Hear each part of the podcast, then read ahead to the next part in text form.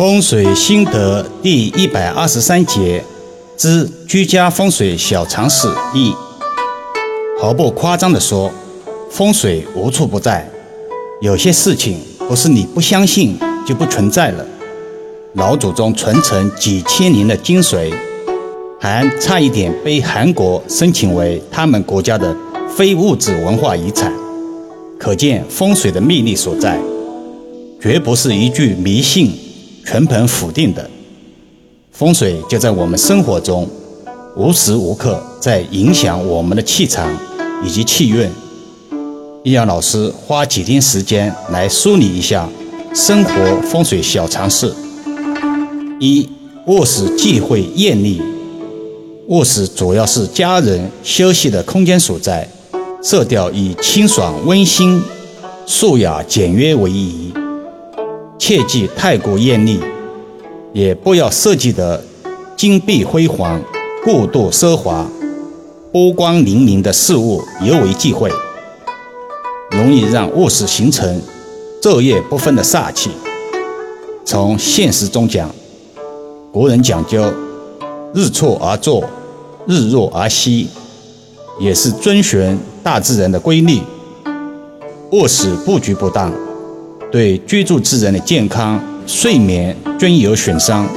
二、绿植风水属性，世人通常喜欢利用绿植来点缀居家美观、舒适度，在提高生活品味的同时，也是为了增加室内春意盎然的气场。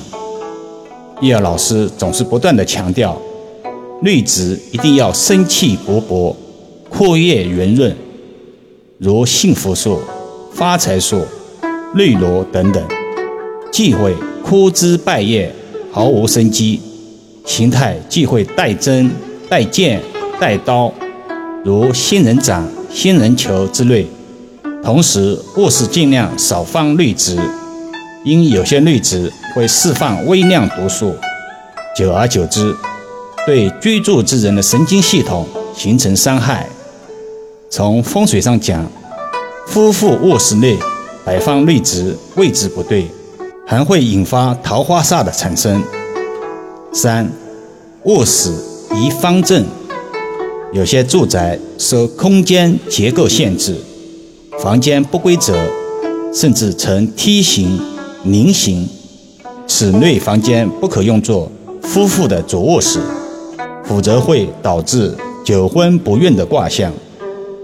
当然，如果有条件，可以通过装修的方式调整；如果没有条件调整，则只能考虑当作衣帽间、储物间之类为吉。此类案例虽少，但易阳老师还是会不定期的碰到，屡试不厌。四、厨房忌讳不规则，这个与上个话题有些相似，但出现的频率却截然不同。